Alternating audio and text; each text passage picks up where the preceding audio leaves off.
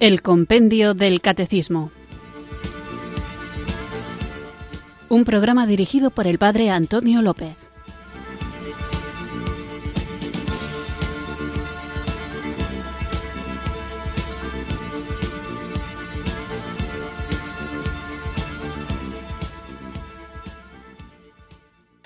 Muy buenas tardes, queridos oyentes de Radio María. Recibido un cariñoso saludo desde Irurzun, en Navarra, quienes acudís a la cita diaria con la formación católica en este programa de la emisora de la Virgen, de esta radio que cambia vidas el compendio del catecismo. El libro del compendio del catecismo nos ayuda a conocer la fe y el programa de El compendio del catecismo nos ayuda a conocer el libro del compendio del catecismo que nos ayuda a conocer la fe y por lo tanto la idea de este programa es la formación cristiana, una formación que no pretende ir únicamente al intelecto de los creyentes, sino que de lo que se trata es de que la mente y el corazón estén totalmente volcados a quien es el fin, el objeto de nuestra felicidad, que es Dios, y que una vez impregnados de este amor, conociendo lo que Él nos ha revelado, seamos capaces de vivirlo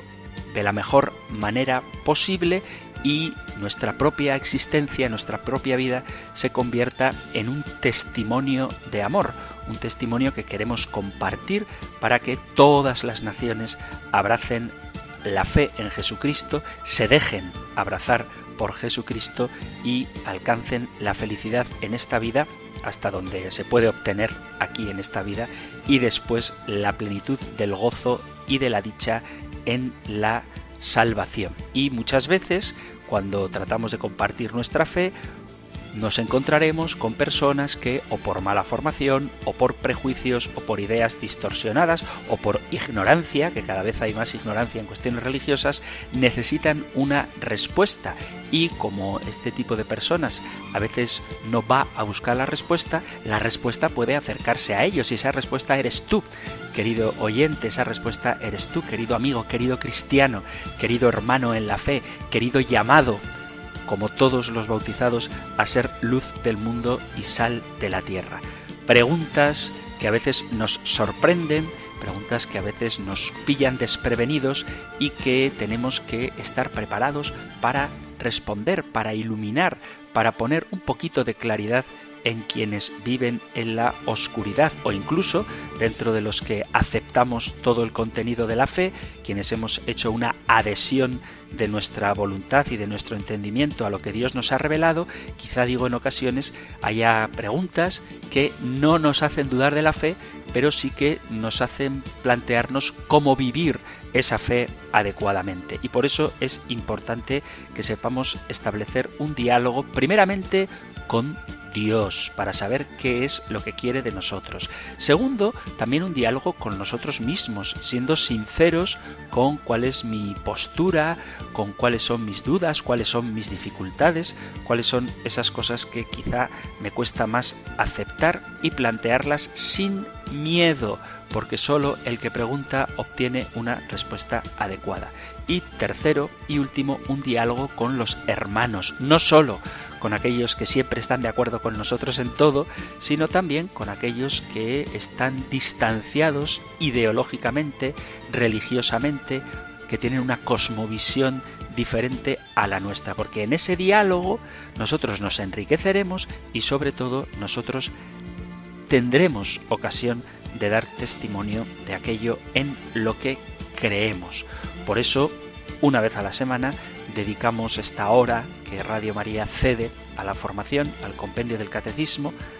Radio María, tengo que decirlo, cede muchas horas a la formación en programas muy buenos, excelentes, extraordinarios, pero en concreto este programa del compendio del catecismo dedica un día a la semana a vuestra participación en el programa. Así que en esta hora que nos aguarda por delante, trataré de responder de la mejor manera posible a los planteamientos, a los testimonios, a las preguntas que vosotros, queridos oyentes, con vuestro interés y generosidad, porque dedicáis tiempo a enviar vuestros mensajes, aportáis al programa. Pero para poder entenderlo todo, para poder tratar de explicarlo todo y sobre todo para poder vivir aquello a lo que el Señor nos llama, necesitamos la fuerza de su Espíritu Santo. Así que vamos a comenzar juntos invocándolo. Y como hay preguntas recurrentes, y una de ellas es la música, vamos a escuchar entero ese canto que nos acompaña cada día antes de la invocación del Espíritu Santo, que no es otra cosa que una versión muy bonita, muy animada de la secuencia de Pentecostés. Así que vamos a escuchar esta canción, que no es simplemente un entretenimiento o una distracción musical, sino que es sobre todo, fundamentalmente, una invocación al Espíritu Santo.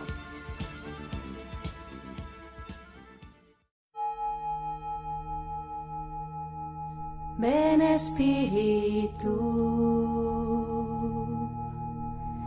ven Espíritu, ven Espíritu.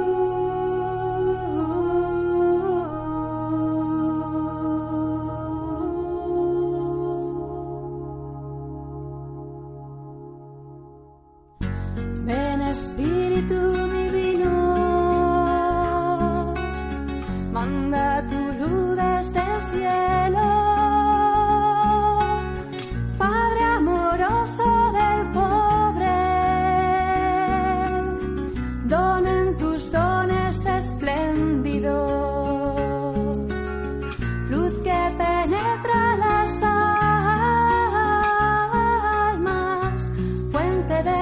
mayor consuelo.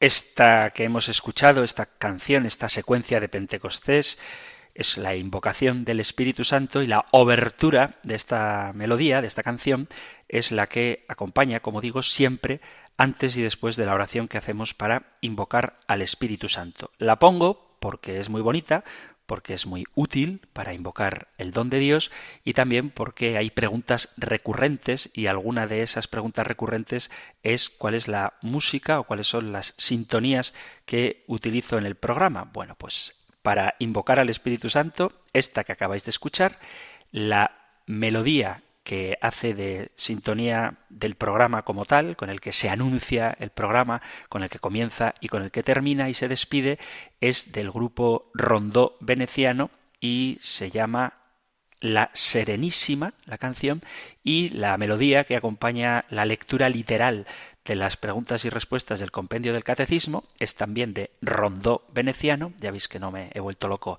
buscando autores distintos, y se llama, la canción, esa que empieza con piano, se llama El aroma de las flores, también del grupo Rondó veneciano. Vamos a responder, como decía, a las preguntas que vosotros habéis enviado a la dirección de correo electrónico compendio arroba o al número de teléfono para WhatsApp 668 594 383. Son muchísimos los mensajes que llegan y que no leo porque, aunque los agradezco mucho, no aportan grandes cosas al programa, excepto algo que yo agradezco mucho y es la gratitud de los oyentes por el programa, lo mucho que les ayuda, lo mucho que les gusta y es genial y me parece que es algo que me estimula y me motiva a seguir adelante porque a nadie amarga un dulce y aunque procuro hacerlo para mayor gloria de Dios,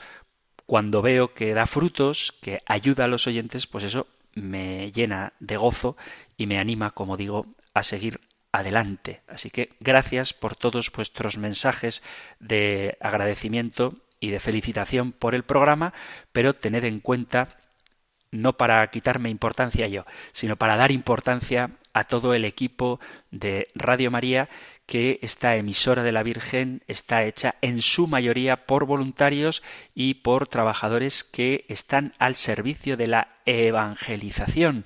Radio María es un instrumento del que se sirve el Espíritu Santo para hacer llegar hay hasta una broma, incluso en los ambientes laicos, hacer llegar hasta los lugares donde no llega ninguna otra onda de radio, pues ahí sí que llega Radio María. Y esto es gracias a vuestra generosidad. Por lo tanto, aunque ahora no estemos haciendo ninguna campaña de donativos, os animo a que hagáis vuestros donativos siempre, aunque no haya campañas extraordinarias, porque Radio María se sostiene con la ayuda de la providencia y las herramientas, los instrumentos de la providencia para mantener este proyecto de la Virgen son vuestros generosos donativos. Así que os animo a que forméis parte de la gran familia de Radio María, que es formar parte de la gran tarea evangelizadora de la Iglesia y hacerlo además de la mano de nuestra Madre, la Virgen María. Así que muchas gracias por vuestros mensajes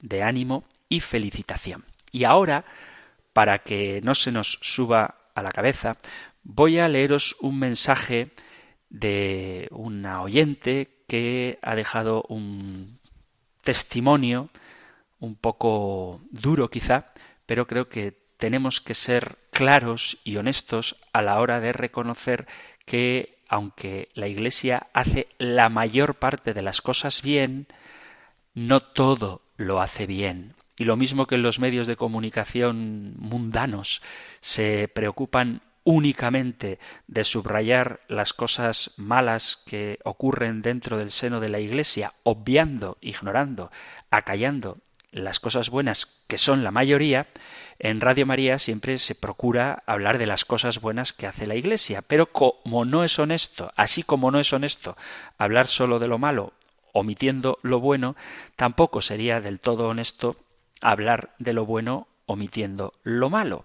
Y esto lo digo por el mensaje que vamos a escuchar ahora, que quizá no sea del todo edificante, pero que forma parte de la realidad y que nos tiene que animar, nos tiene que poner en movimiento para orar por los sacerdotes y también por los laicos, por todos los miembros de la Iglesia. Dice así un, oyente que envía este mensaje al número de WhatsApp 668-594-383. Dice, buenas tardes, Padre Antonio, gracias por dejarse hacer como instrumento de Dios.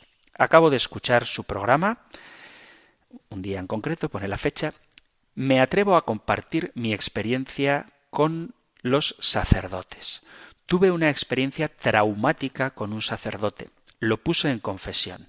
Me dijo que no volviera a hablar del tema, no en confesión.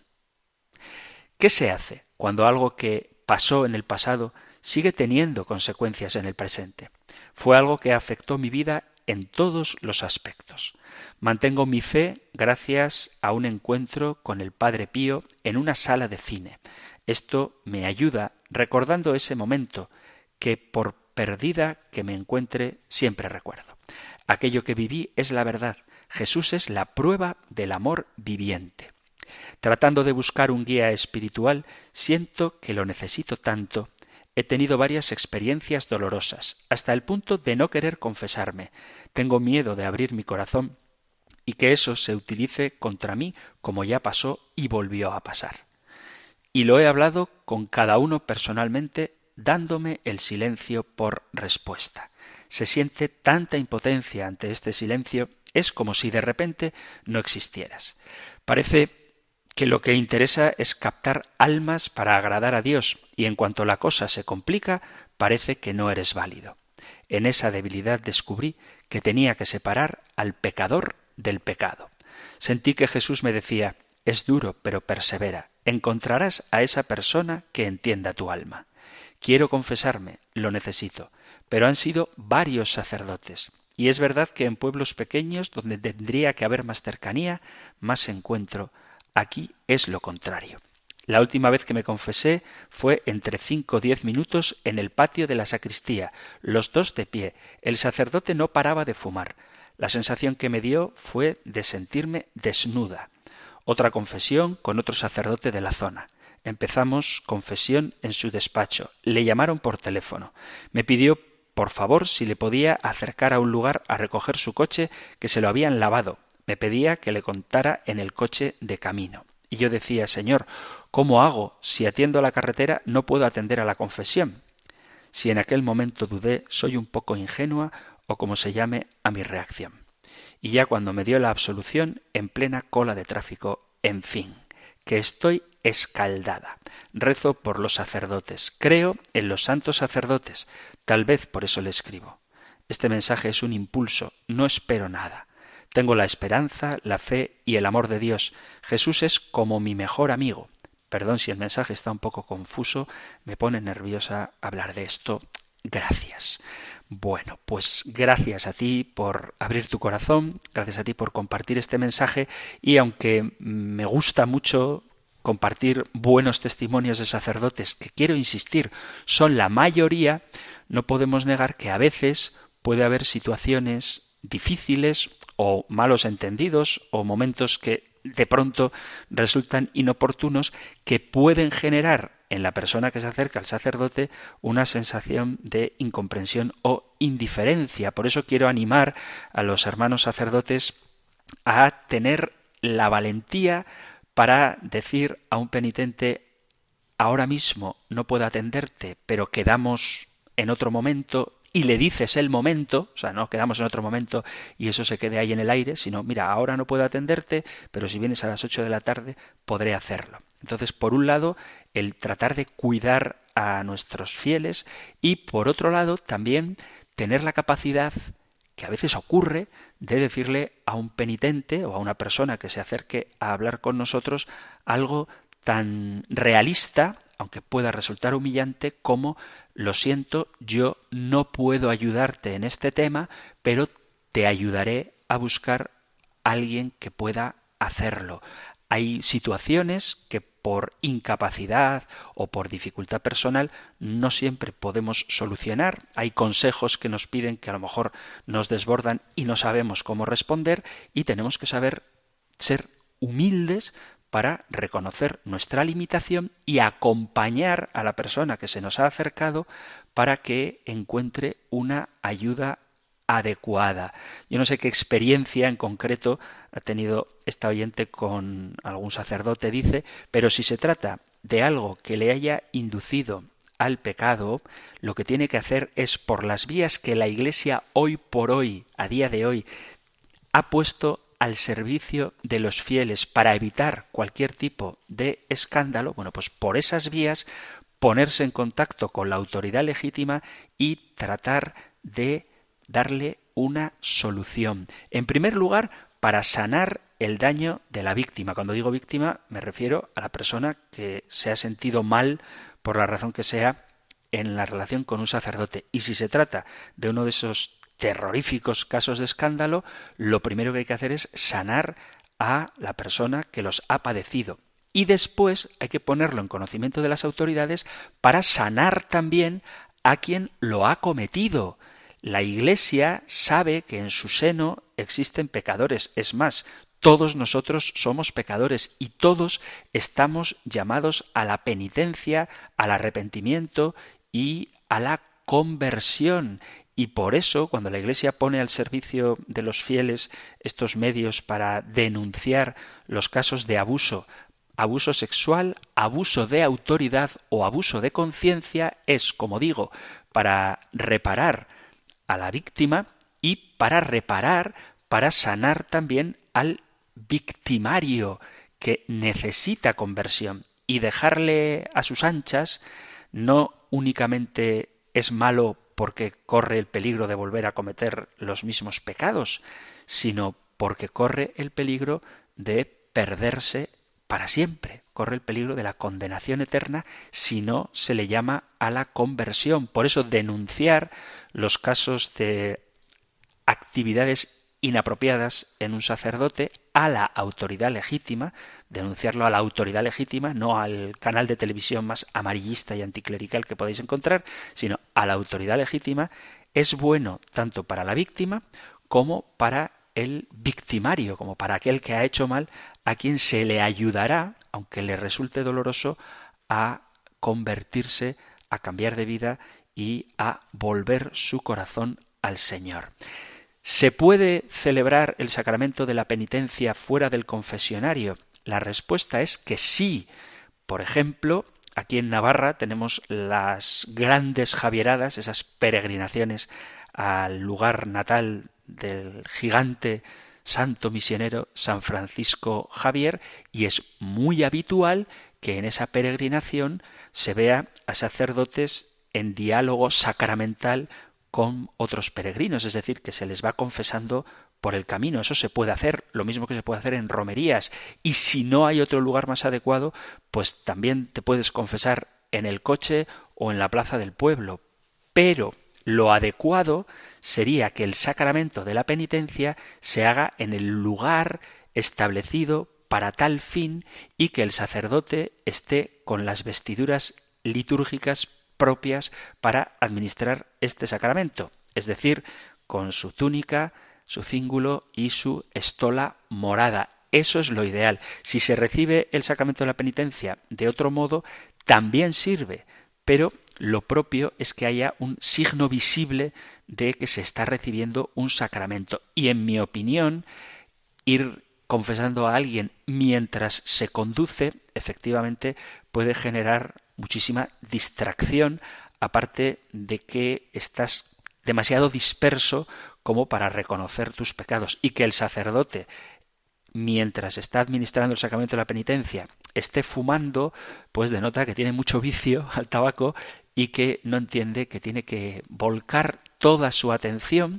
incluso corporalmente, hacia su penitente, es decir, vuélvete hacia él, acércate, si no hay una celosía por medio y hazle la imposición de manos, escúchale activamente para que la persona que está abriendo su corazón ante el sacerdote para recibir la misericordia de Dios experimente esa misericordia no solo en el momento de la absolución, sino también en el momento de la escucha, donde el sacerdote manifieste con su mirada, con sus gestos, que realmente le importa la persona que tiene delante. Por lo tanto, sacerdotes, cuidemos mucho a nuestros penitentes. La confesión no es fácil. Hay que tener fe para creer que un hombre pecador es instrumento de la misericordia de Dios.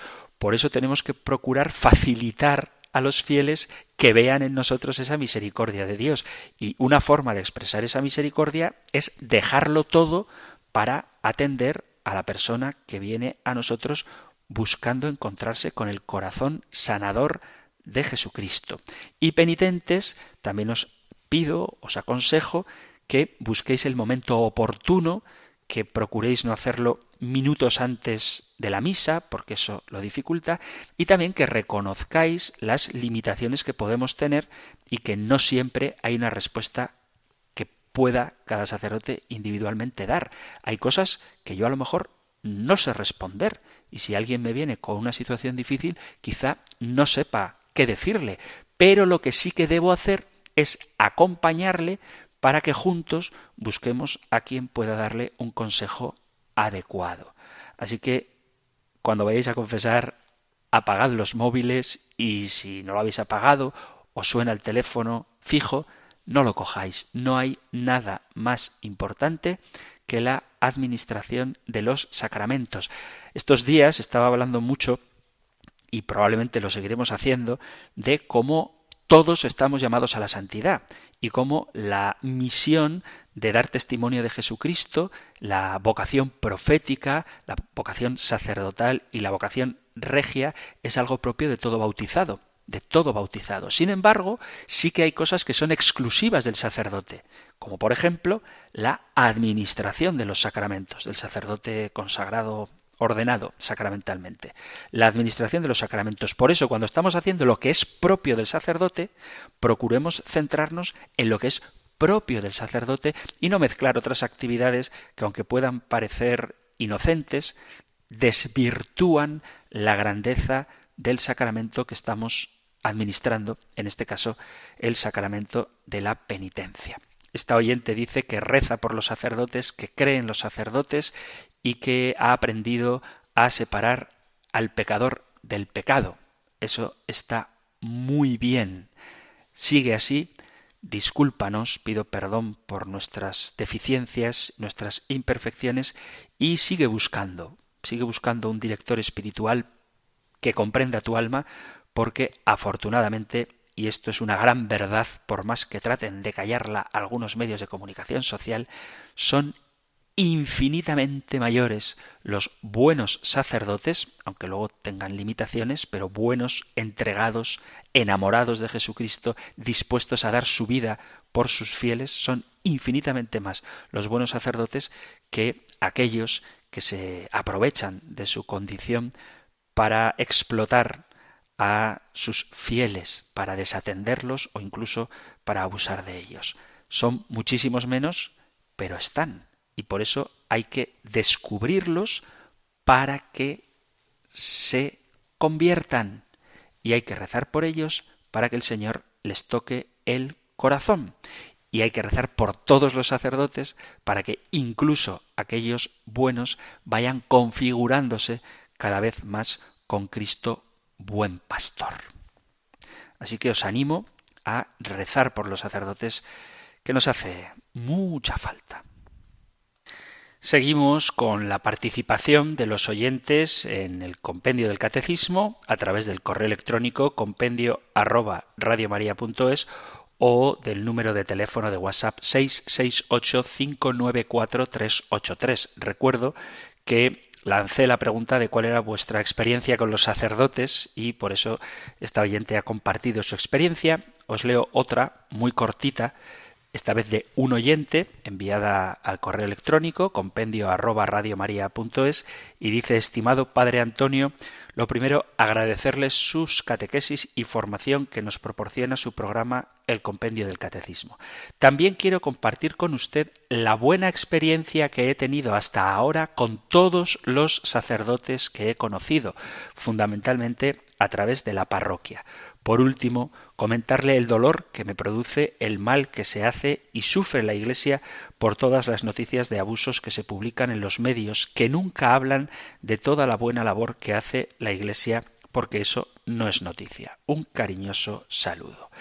Veis que este oyente con todos los sacerdotes ha tenido una buena experiencia y sufre, como sufrimos todos, por los casos que se publican y porque nos sentimos miembros de la Iglesia, creo que puedo decir, y si me equivoco acepto correcciones, que con estos casos de abuso, y repito, abusos sexuales, abusos de autoridad y abusos de conciencia, quien más sufre después de las víctimas y de los familiares de las víctimas es la propia Iglesia, porque sentimos cómo se desfigura este mensaje salvador que tenemos que comunicar. El demonio, Satanás, que es el enemigo de la salvación del hombre, aprovecha estas situaciones para hacer daño a la Iglesia que, sin duda, tiene excelentes sacerdotes. Por eso os animo a que no os dejéis llevar por esas noticias que tratan de oscurecer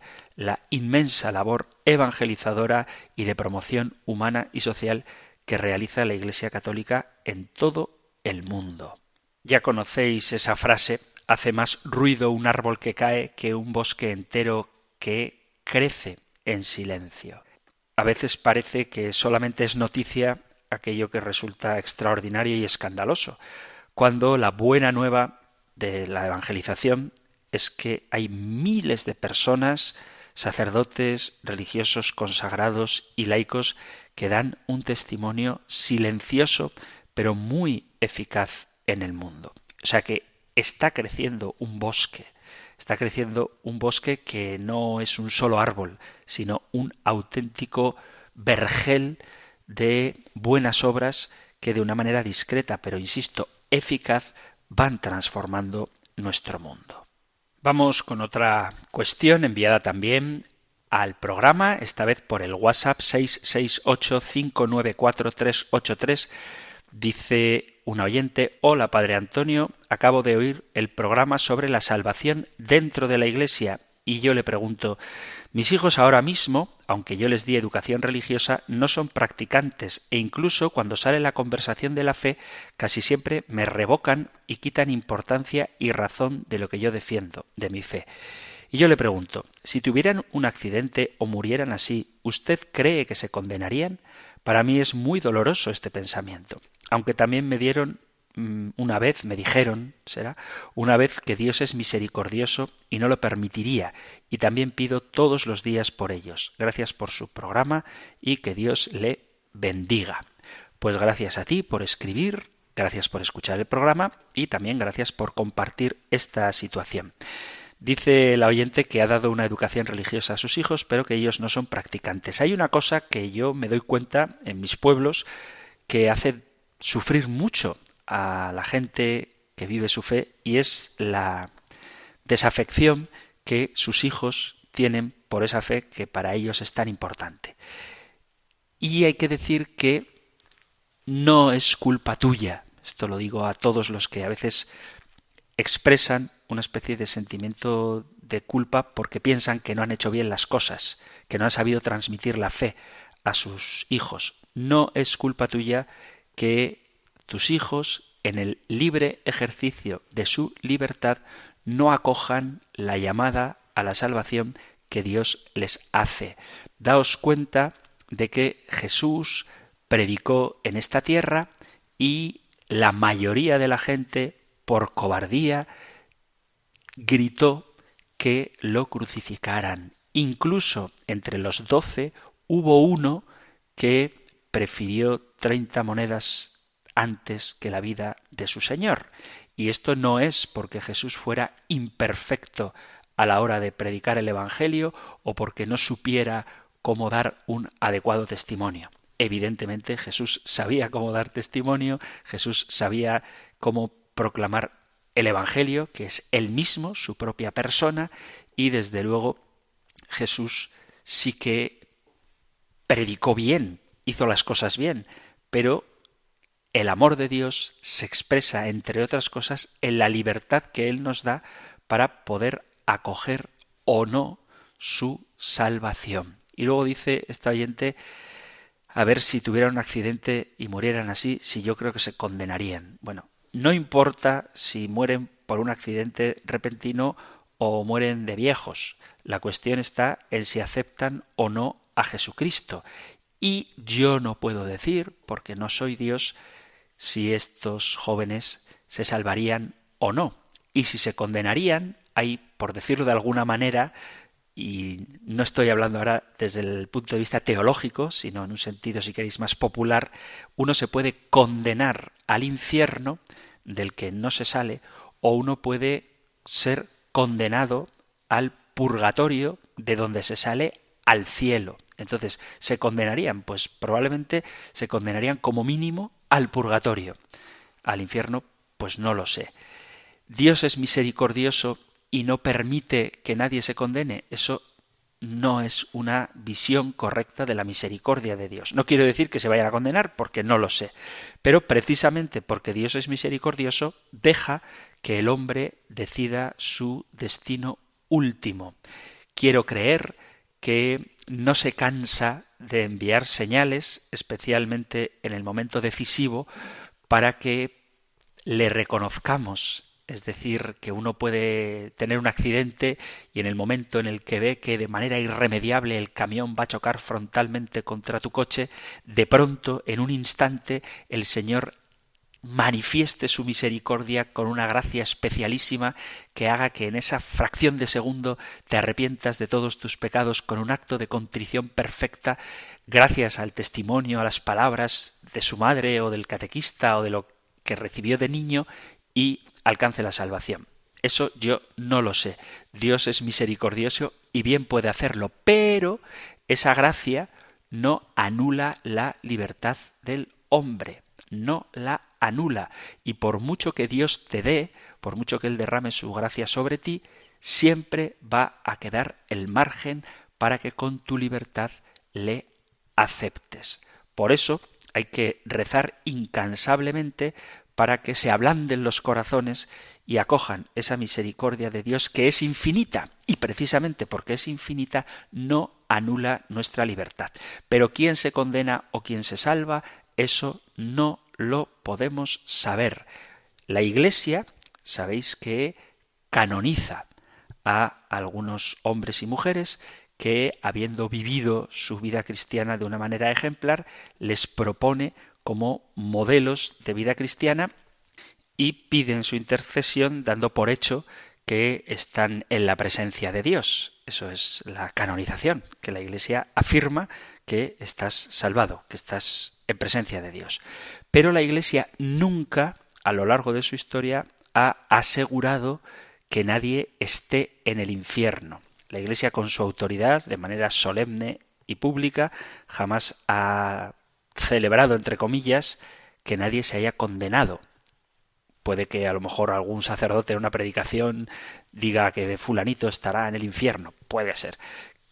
Pero de manera solemne y pública, la Iglesia con su autoridad no puede afirmar de nadie que esté en el infierno. Si bien es cierto que hay situaciones de vida, hay personas históricas famosas y otras no tan famosas que han llevado una existencia muy apartada de Dios, pero no sabemos lo que en su infinita misericordia Dios ha dispuesto para ofrecer también a esas personas que han vivido alejadas de Él su salvación. No lo podemos saber. Por eso no podemos ni debemos nunca dejar de rezar por nadie, por la salvación de nadie.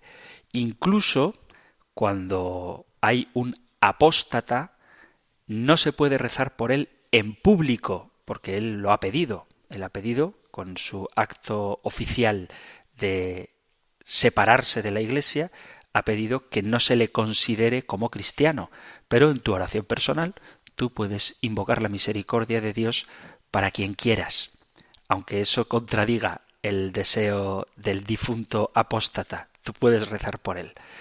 Porque, como digo, Dios es muy misericordioso, no sabemos el destino eterno de nadie, sí sabemos que ofrece su gracia a todos, pero también sabemos que esa gracia no anula la libertad. Me viene ahora a la memoria el episodio del endemoniado de Gerasa, este hombre que tenía muchos demonios que le suplicaban al Señor que no los mandara de vuelta al infierno, sino que los dejara entrar en los cerdos, y el Señor les concedió ese deseo. Así que el deseo de Jesús no es mandar a nadie al infierno. Ojo que no estoy diciendo, que no estoy diciendo que todos se salven.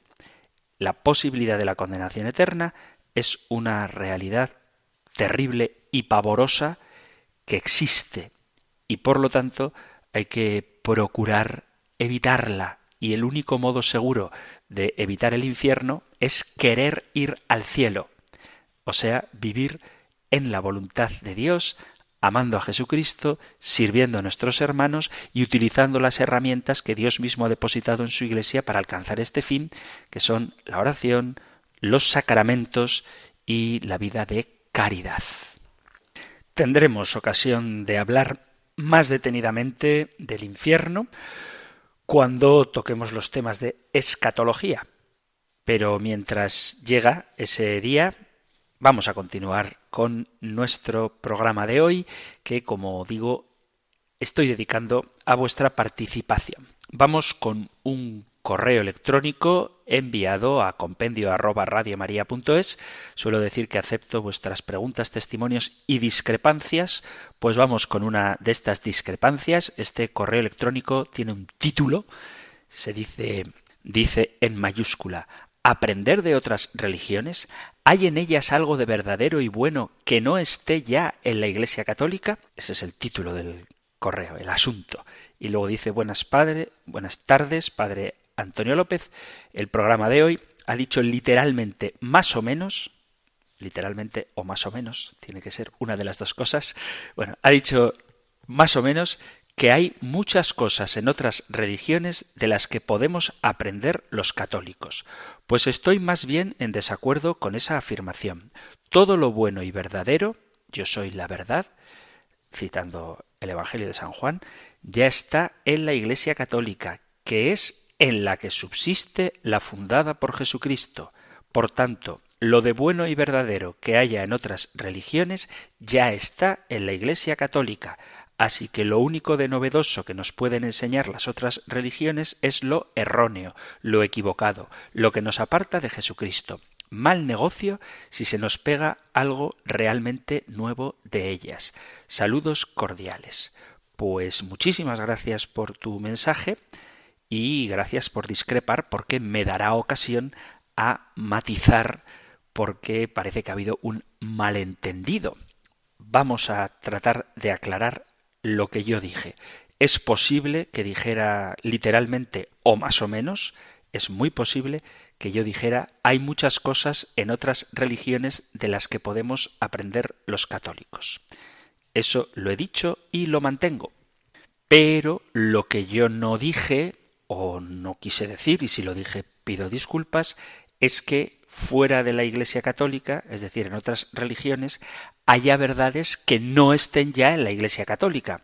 Os voy a leer la pregunta número 170, 170 del compendio del Catecismo, que Pregunta ¿Qué vínculo existe entre la Iglesia Católica y las religiones no cristianas? El vínculo entre la Iglesia Católica y las religiones no cristianas proviene ante todo del origen y el fin comunes de todo el género humano. La Iglesia Católica reconoce Atención, la Iglesia Católica reconoce que cuanto de bueno y verdadero se encuentra en las otras religiones viene de Dios, es reflejo de su verdad, puede preparar para la acogida del Evangelio y conducir hacia la unidad de la humanidad en la Iglesia de Cristo. Es decir, que no soy yo el que dice que hay cosas buenas y verdaderas en las otras religiones, sino que el propio compendio del catecismo dice que la Iglesia católica reconoce que cuanto de bueno y verdadero se encuentra en las otras religiones viene de Dios. Quizá la confusión esté en lo que dije de que podemos aprender de otras religiones, pero no quiero decir aprender doctrinas nuevas, porque ciertamente, como dice esta oyente y tiene toda la razón, no nos van a enseñar nada nuevo. Dice al final, mal negocio si se nos pega algo realmente nuevo de ellas. No, no se nos tiene que pegar nada nuevo de las otras religiones. Pero lo que ya está en la Iglesia Católica y que a veces no le damos la suficiente importancia o le prestamos la suficiente atención, sí podemos aprenderlo de otras religiones. Por poner un ejemplo, de las religiones, esto entre comillas, no católicas, de los protestantes, podemos aprender el amor a la palabra de Dios. ¿Significa eso que en la Iglesia Católica no haya amor a la palabra de Dios? Evidentemente no. La Iglesia Católica ama la Sagrada Escritura y de hecho es la Iglesia Católica la que formó la Sagrada Escritura. Pero precisamente porque tenemos una riqueza tan grande de liturgia, de sacramentos, de vidas de santos, de devociones, a lo mejor nos hemos olvidado un poquito, existe el peligro de habernos olvidado un poquito de la palabra de Dios. Y de los protestantes podríamos aprender ese amor a la Sagrada Escritura que ya existe en la Iglesia Católica, pero que quizá para algunos no esté suficientemente subrayado, porque se pueden escuchar expresiones del tipo como dice Santa Teresa de Calcuta, eh, el amor es paciente, es afable, no tiene envidia. El amor disculpa sin límites. Y esto, esto, es una frase que he escuchado, o sea, no me la estoy inventando. Entonces, hay gente que lee la vida de un santo que dice, lo que hicisteis a uno de estos más pequeños, a mí me lo hicisteis, como dice San Francisco de Asís, y es verdad que a lo mejor San es un ejemplo, ¿eh? que a lo mejor San Francisco de Asís dijo eso, pero no es una frase de San Francisco de Asís, es una frase de Jesús en el Evangelio. Y lo del amor disculpa sin límites, aguanta sin límites, quizá también lo dijo Madre Teresa de Calcuta, pero no es una frase de Madre Teresa de Calcuta, es una frase de San Pablo, de la Sagrada Escritura. Entonces, ya existe el amor a la Sagrada Escritura en la Iglesia Católica, pero podemos aprender de los hermanos protestantes a valorar más y mejor lo que ya tenemos, pero que quizá hemos olvidado. Porque hay mucha gente, por poner un ejemplo, y no es una crítica, no es algo malo, que adora a Cristo en la Eucaristía y lo hace con un devocionario. Y eso está muy bien. Y se conoce de memoria las frases de San José María Escribá de Balaguer o de San Luis María Griñón de Montfort, que es genial conocerlas. Pero más importante que eso, mucho más importante que eso, y estoy seguro de que San José María y San Luis María Griñón de Montfort estarán de acuerdo conmigo, que más importante que conocer sus escritos es conocer la Sagrada Escritura. Entonces, sí que podemos aprender de los protestantes, por ejemplo, incluso de las sectas protestantes. Os voy a poner un ejemplo de una secta que no es cristiana, y ya hablaremos de ella en otro momento, que ya hemos hablado, pero conviene recordar, por ejemplo, los testigos de Jehová. Los testigos de Jehová son una secta. Tienen una traducción de la Sagrada Escritura que es una vergüenza y se alejan radicalmente, por más que traten de negarlo, de las enseñanzas de Jesús. Eso, entre otras cosas, porque niegan que Jesús sea Dios.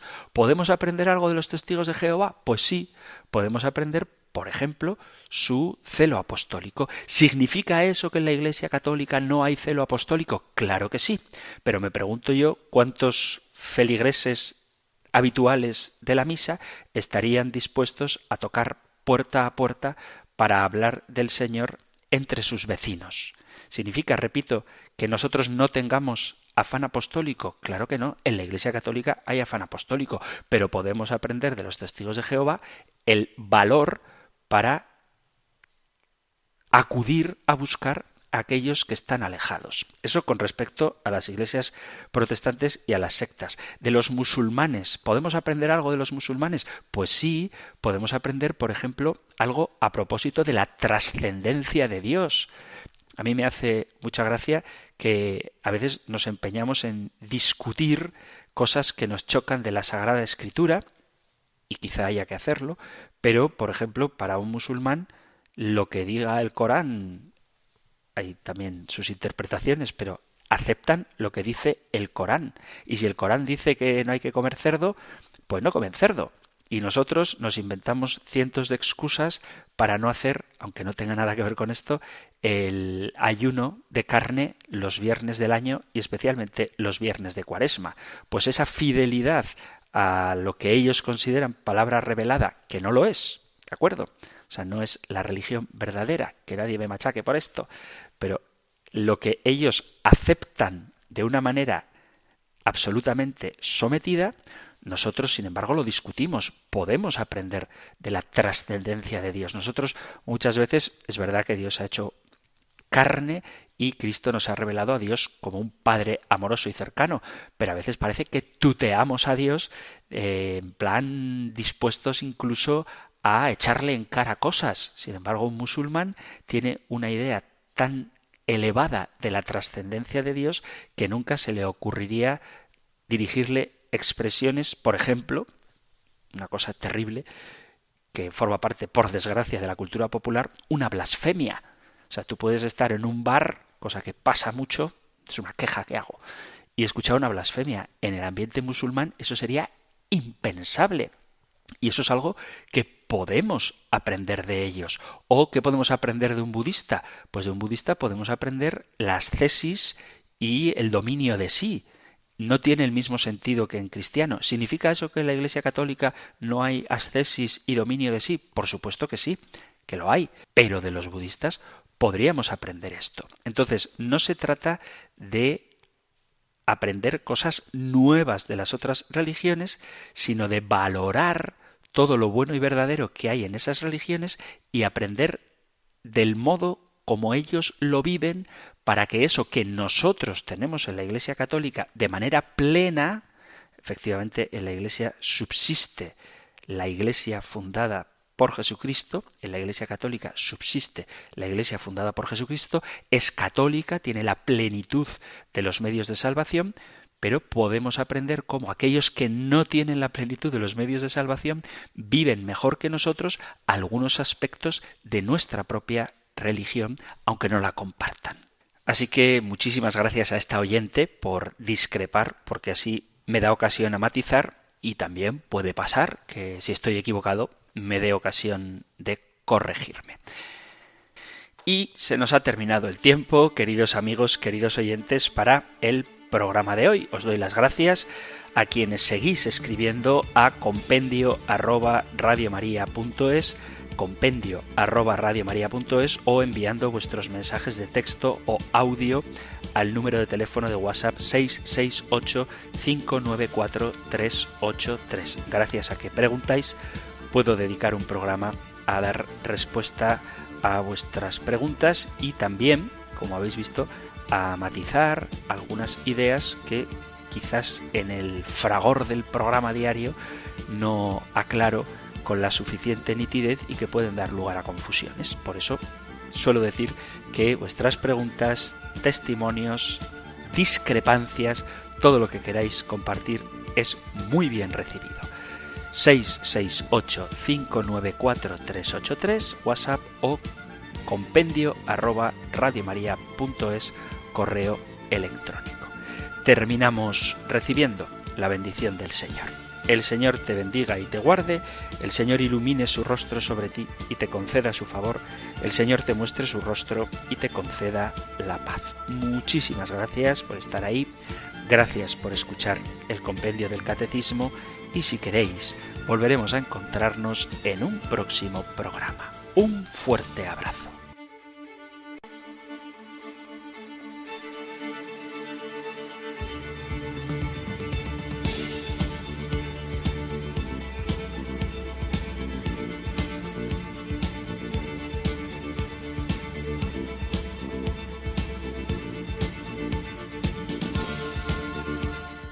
El Compendio del Catecismo.